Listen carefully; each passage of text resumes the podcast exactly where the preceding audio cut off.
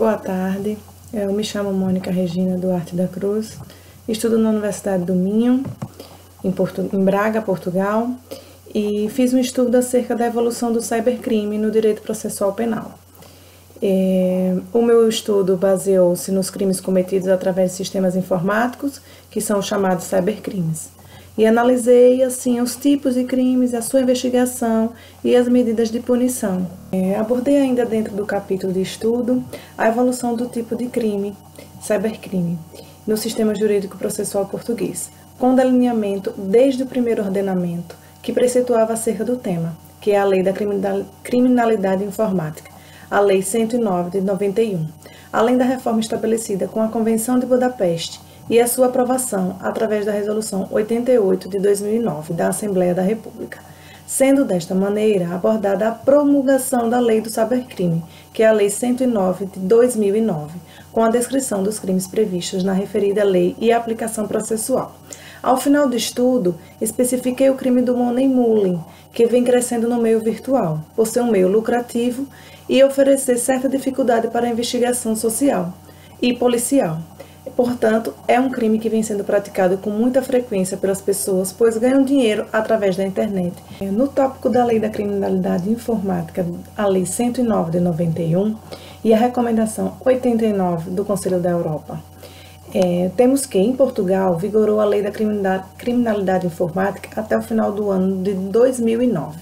Essa referida lei tinha 19 artigos e preceituava acerca de crimes como a falsidade e a sabotagem informática, danos e dados ou programas de informática, o acesso ilegítimo a sistemas ou redes informáticas, interceptação e reprodução ilegítima de programa protegido, que eram os artigos 4 ao 9, bem como a aplicação das penalidades, que estava preceituado nos artigos 10 ao 17, e o seu processo de liquidação, que era o artigo 18. A mencionada lei dividia-se os crimes informáticos em três grupos. O primeiro grupo referia-se aos típicos crimes informáticos, exemplo, acesso ilegítimo, interceptação ilegítima. O segundo, aqueles em que o computador é utilizado apenas como instrumento para a prática do crime, exemplo, a burla informática ou abuso de cartão de crédito.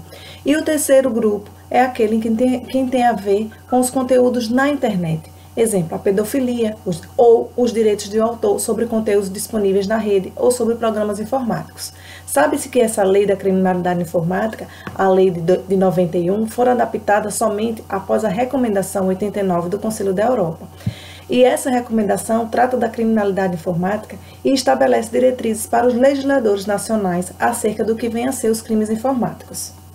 Porém, com o estudo, percebemos que a Lei da Criminalidade Informática de 91 versava sobre os meios de apuração e penalização de crimes informáticos, contudo, sem contemplar um regime jurídico de obtenção de prova digital.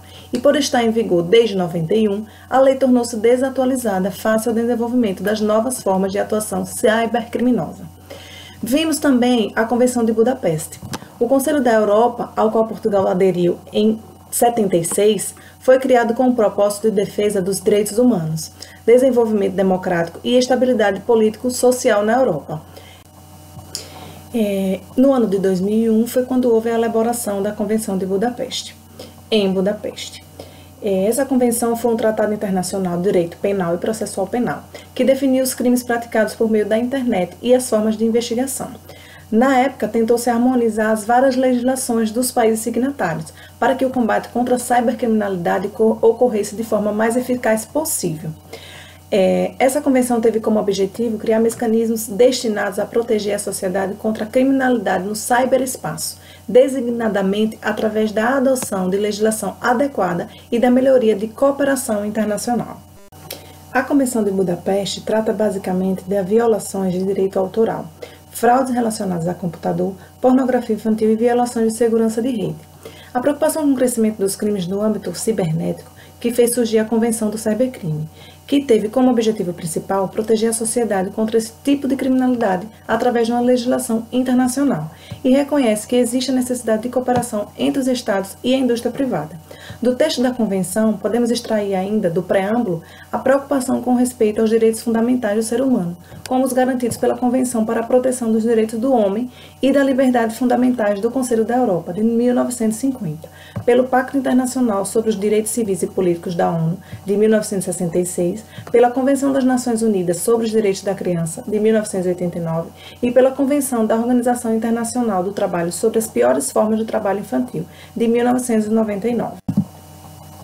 O texto da Convenção define também no capítulo 1 o sistema informático, dados informáticos, fornecedor de serviços de dados de tráfego, e preceitua as, as infrações no capítulo 2, na seção 1, título 1 as infrações contra a confidencialidade, integridade e disponibilidade de sistemas informáticos e dados informáticos. No título 2, infrações relacionadas com computadores. Título 3, informações relacionadas com conteúdo.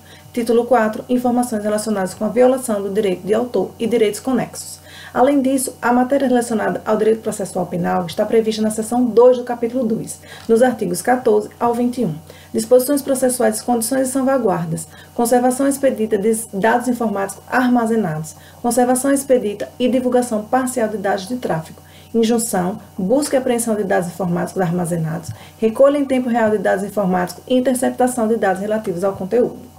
O que se sabe é que, com a nova lei do cybercrime, definida pela Convenção de Budapeste, houve a definição do regime processual específico, não só para os crimes informáticos, mas também para qualquer outro crime, desde que praticado por meio de um sistema informático.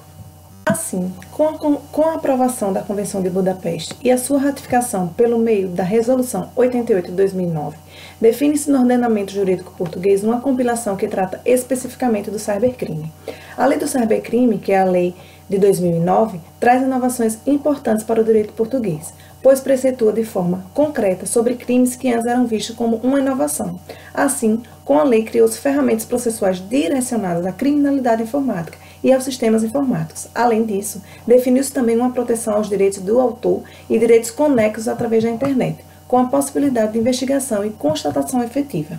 Desta forma, a lei veio preencher uma lacuna que existia no sistema processual penal português, providenciando aos órgãos da Polícia Criminal os meios necessários não só para o combate do cybercrime, mas também para garantir o combate contra a criminalidade informática em geral.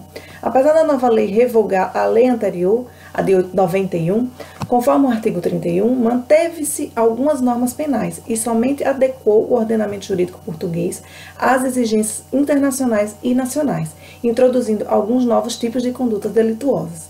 Dessa forma, quando Quanto ao caráter processual, inovou quando inseriu de forma explícita ao ordenamento jurídico um regime específico para obtenção da prova digital. No nosso estudo, delimitamos ainda os crimes previstos na Lei do Cybercrime e sua aplicação processual. Os crimes previstos estão elencados no artigo 3 ao 8. O artigo 3 prevê a modalidade de falsidade informática, que ocorre quando o agente, de forma intencional, introduz, modifica, apaga ou suprime dados informáticos produzindo dados ou documentos falsos, com a intenção de que estes sejam considerados ou utilizados para finalidades relevantes como se verdadeiro fossem. O delito de dano relativo a programas ou aos outros dados informáticos previsto no artigo 4 é aquele em que o agente, sem permissão legal ou autorização do proprietário, apaga, altera, destrói, danifica, suprime ou torna não utilizável ou não acessível programas ou dados informáticos alheios. Já a sabotagem informática, prevista no artigo 5 ocorre quando o agente, sem permissão legal ou autorização do proprietário, entrava, impede, interrompe ou perturba o funcionamento do sistema informático através de uma transmissão, deterioração, danificação, alteração, apagamento, impedimento do acesso ou supressão de programas ou de dados informáticos. O crime de acesso ilegítimo está previsto no artigo 6 e acontece quando o agente sem permissão legal ou autorização do proprietário acede a um sistema informático. Já a interceptação ilegítima, que é prevista no artigo 7 é aquele em que o agente, sem permissão legal ou sem autorização do proprietário, através de meios técnicos, intercepta transmissões de dados informáticos que se processam no interior de um sistema informático.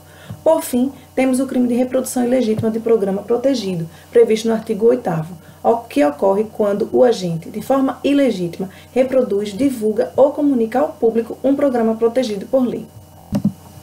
Podemos perceber com o estudo que realizamos que estes crimes podem ser promovidos de diversas maneiras: disseminação de vírus que coletam e-mails para venda de mailing, distribuição de material pornográfico, fraudes bancárias, violação de propriedade intelectual e direitos conexos, ou transferências bancárias de valores adquiridos de forma ilícita, que é o chamado money muling.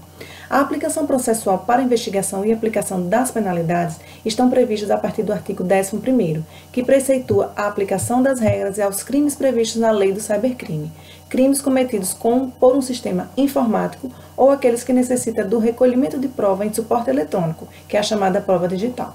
O artigo 12 dispõe sobre a possibilidade de a autoridade judiciária ordenar que se preservem os dados informáticos armazenados ou dados de tráfego dos quais haja receio de perda, alteração ou indisponibilidade. O número 2 do mesmo artigo diz que a preservação também deve ser ordenada pelo órgão de polícia criminal mediante autorização da autoridade judiciária competente, ou quando haja urgência ou perigo na demora. Já a pesquisa e apreensão de dados informáticos estão elencados nos artigos 15 e 16 da referida lei. Quando a obtenção de dados informáticos for necessária à produção de prova, a autoridade judiciária autoriza, por despacho, a pesquisa no sistema informático. A apreensão é no decurso de uma pesquisa informática ou de outro acesso legítimo ao sistema informático, forem encontrados dados ou documentos informáticos necessários.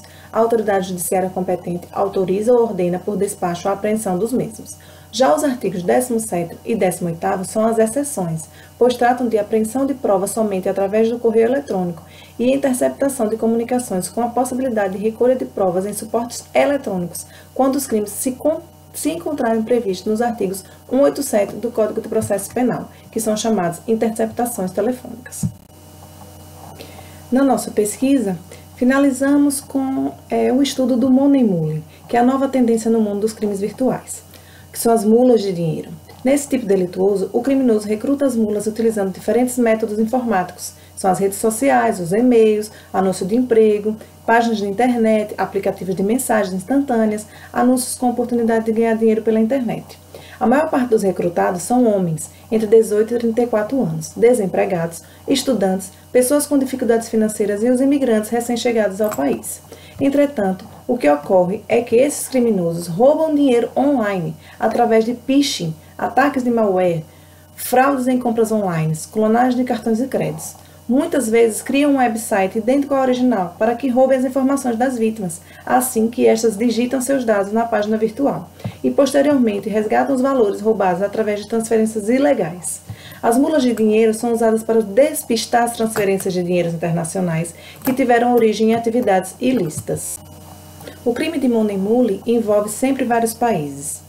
É, os países onde vive a vítima inicial do phishing ou dos ataques de malware, o país do correio de, dinheiro e o país do autor do crime, dificultando assim o trabalho da polícia na investigação das condutas e quem são os beneficiários finais. A atividade do money mule é altamente lucrativa, pois entre o criminoso que pratica o delito pela internet e a mula existem dois ou três intermediadores, sendo, portanto, uma atividade que dificulta a ação da polícia judiciária. Após a arrecadação do dinheiro das vítimas, que o criminoso lhe enviou, a mula transfere, através de Western Union ou outra empresa do gênero, o dinheiro obtido de forma ilegal entre diferentes contas, muitas vezes em diferentes países, em nome de várias pessoas. E é, e muitas vezes, recebe o dinheiro em sua própria conta, retira e entrega ao criminoso, ficando com uma porcentagem como comissão pelo trabalho realizado.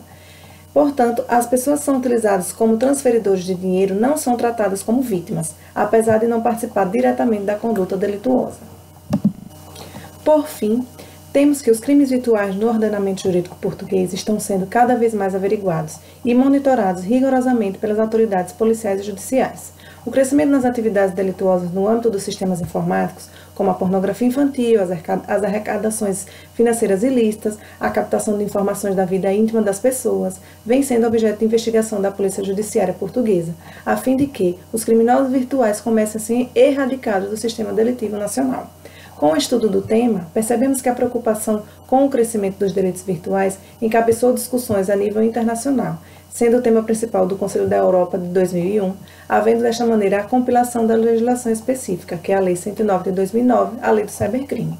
Deste modo, salienta-se que os meios eletrônicos e o, meio, e o sistema virtual deixou de ser uma porta para o cometimento de crimes não puníveis, isto porque o ordenamento jurídico nacional e internacional avança e se especializa na mesma maneira que o crescimento tecnológico.